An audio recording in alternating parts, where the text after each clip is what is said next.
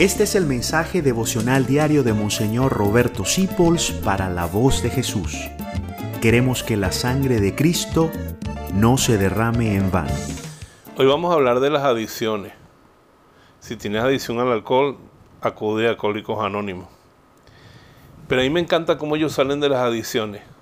Primero se dan cuenta de que es algo que tú haces incontrolablemente, chisme, comida, bebida, evasiones, algo que es incontrolable para ti. Entonces necesitas creer en un poder superior que es el de Dios. Y después cuando crees en el poder superior y le pides ayuda, trata de reparar el daño que te hiciste y que le hiciste a los demás con tu adicción. Y pide ayuda a un sacerdote, a un amigo, a un hermano. Sé que un sacerdote a veces es difícil por el número que tenemos, pero siempre hay alguien bueno que te quiera, que te guarde el secreto y te ayude a salir de la adicción.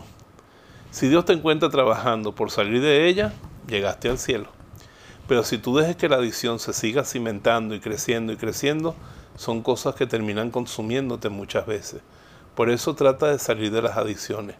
Pídele mucho al Espíritu Santo, que le ayuda mucho en eso.